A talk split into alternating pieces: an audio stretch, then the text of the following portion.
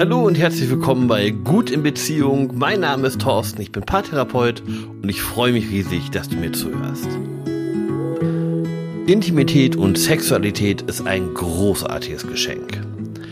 Und vielleicht bist du gerade frisch verliebt oder du erinnerst dich an die Zeit, wo du frisch verliebt warst, wo man die Finger nicht voneinander lassen konnte, wo man den anderen genießen konnte, wo man nicht genug voneinander kriegen konnte. Aber wie ist es, wenn man ein bisschen länger in Beziehung ist? Ich bin jetzt 25 Jahre verheiratet und na klar verändern sich in 25 Jahren auch Sexualität miteinander. Und es scheint Paare zu geben, die das großartig miteinander hinbekommen, die Sexualität genießen können. Und es scheint Paare zu geben, bei denen das nachlässt und irgendwann zu einem Frustthema wird.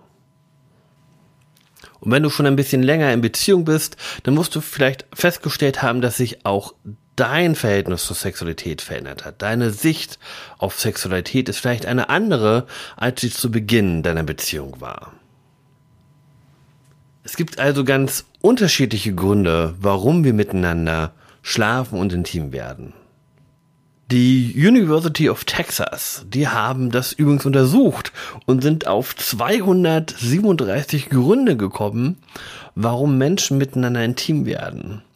Das sind ganz banale Sachen und ganz exotische Sachen dabei, aber ich erzähle euch das, um nochmal aufzumachen, wie groß die Bandbreite ist, warum wir miteinander intim werden, warum wir Sex miteinander haben und dass es eben nicht ein, zwei oder drei Gründe sind. Und dass es auch vollkommen okay ist, wenn sich Motive verändern mit der Zeit. Und diese 237 Gründe, die reichen von ich war verliebt über ich will ein spirituelles Erlebnis haben zu hin ich will Kalorien verbrennen. Und ihr seht schon, wie breit die Palette ist. Okay, aber jetzt lasst uns nochmal zurück zur Kernfrage kommen. Was machen Paare denn anders, die Lust und Spaß an ihrem Sexleben haben, als Paare, ähm, die das nicht haben, die eher frustriert sind? Und auch hier gibt es eine ganz spannende Studie dazu. Justin Garcia hat das veröffentlicht, der ähm, studiert und lehrt an der University of Indiana. Ähm, und er hat tausend Menschen befragt zu ihrer Sexualität, zu ihrem Sexleben.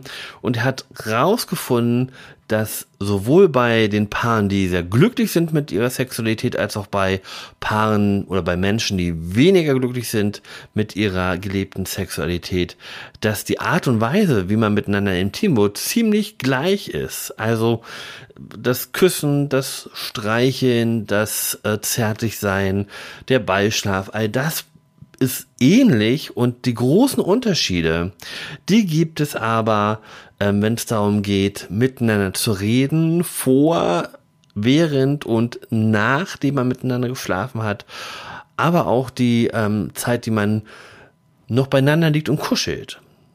Auch das ist ein großer Faktor, der da mit reinzuspielen scheint.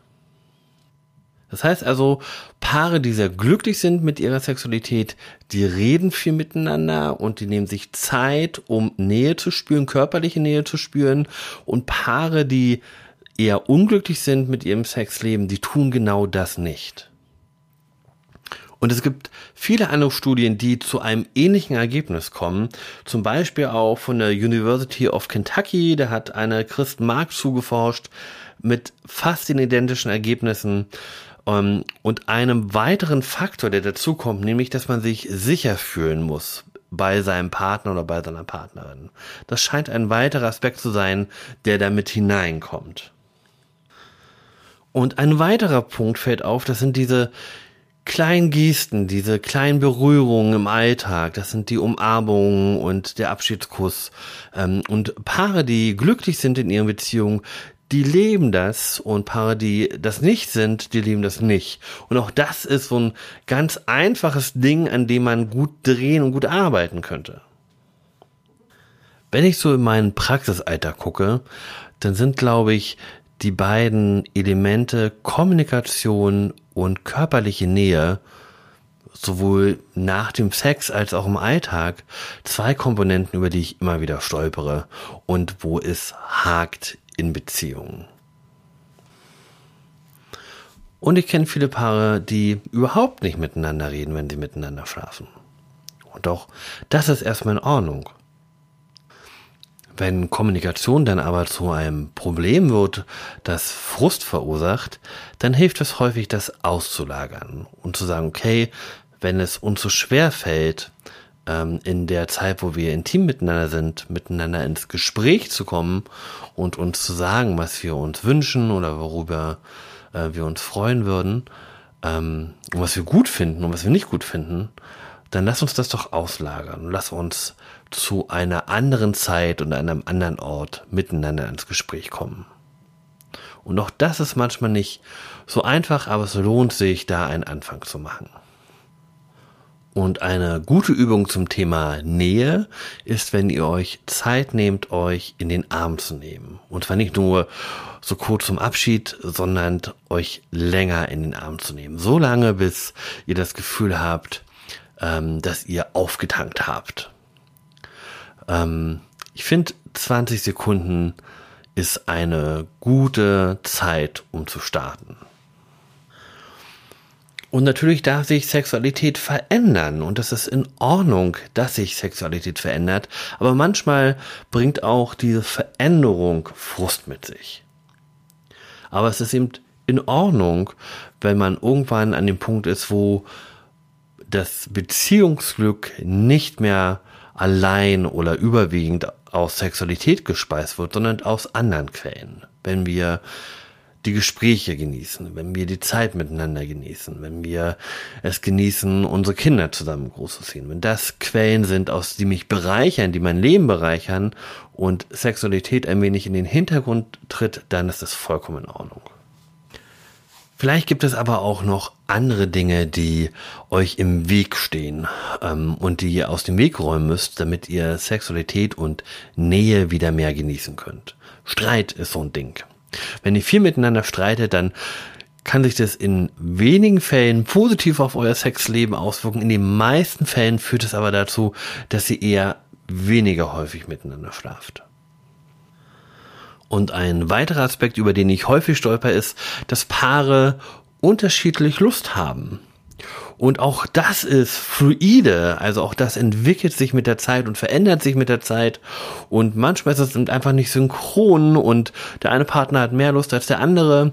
Und das führt dann häufig dazu, dass man sich abgelehnt fühlt auf der einen Seite und der andere sich bedrängt fühlt. Und es ist, glaube ich, wichtig, das gut auszutarieren und Meistens reicht es, wenn man einfach wartet, weil sich mit der Zeit auch die Lust wieder einfindet. Wichtig ist an der Stelle, glaube ich, aber auch, dass alles sein darf. Also Wünsche an meinem Partner dürfen sein, an meinem Lieblingsmenschen dürfen sein. Ein Nein darf aber genauso sein.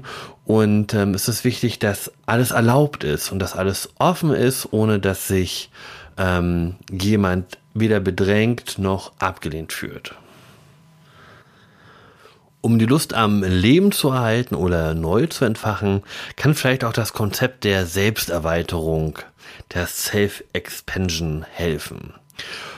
Und das ist der Blick auf die Welt, den ich habe, wenn ich neugierig bin, wenn ich abenteuerlustig bin, wenn ich gerne Neues ausprobiere und meine Welt immer ein Stück weit erweitern möchte. Esther Perel sagt so schön, wir können nichts begehren, was wir schon so lange kennen. Und diese Selbstexpansion, dieses Ausprobieren von neuen Dingen, die kann helfen, ähm, dass unser Partner, unser Lieblingsmensch begehrenswert bleibt.